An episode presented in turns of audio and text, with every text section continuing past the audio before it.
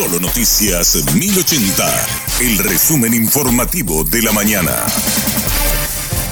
Hola, soy Susana Arevalo y este es el resumen informativo de la mañana. Días antes de las elecciones, diputados colorados y opositores se unieron para presentar un pedido de ampliación presupuestaria para aumentar el salario de funcionarios de la Cámara Baja. Rocío Pereira da Costa tiene el reporte. De forma sorpresiva ingresó en la sesión extraordinaria del miércoles el proyecto de ley que amplía el presupuesto de la Cámara de Diputados para el ejercicio fiscal 2023 por un monto de 27 mil millones de guaraníes. Fue impulsado por los diputados de Fuerza Republicana Arnaldo Zamora Maniego y Ángel Paniagua solo votaron en contra tres diputados, Katia González, Celeste Amarilla y Celso Kennedy.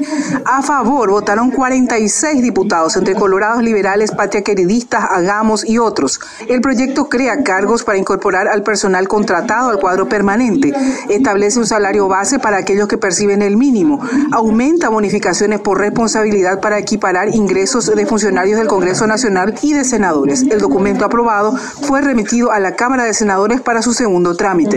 Rocío Pereira da Costa.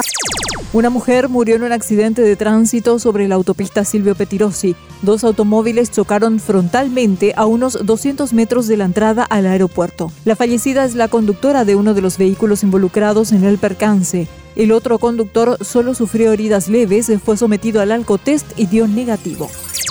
La ESAP denunció ocho conexiones clandestinas en un parque de departamentos en Asunción. El edificio está ubicado sobre la Avenida España y según la ESAP, las conexiones clandestinas datan de años. Técnicos procedieron a la desconexión y los responsables recibieron la notificación correspondiente para regularizar su situación.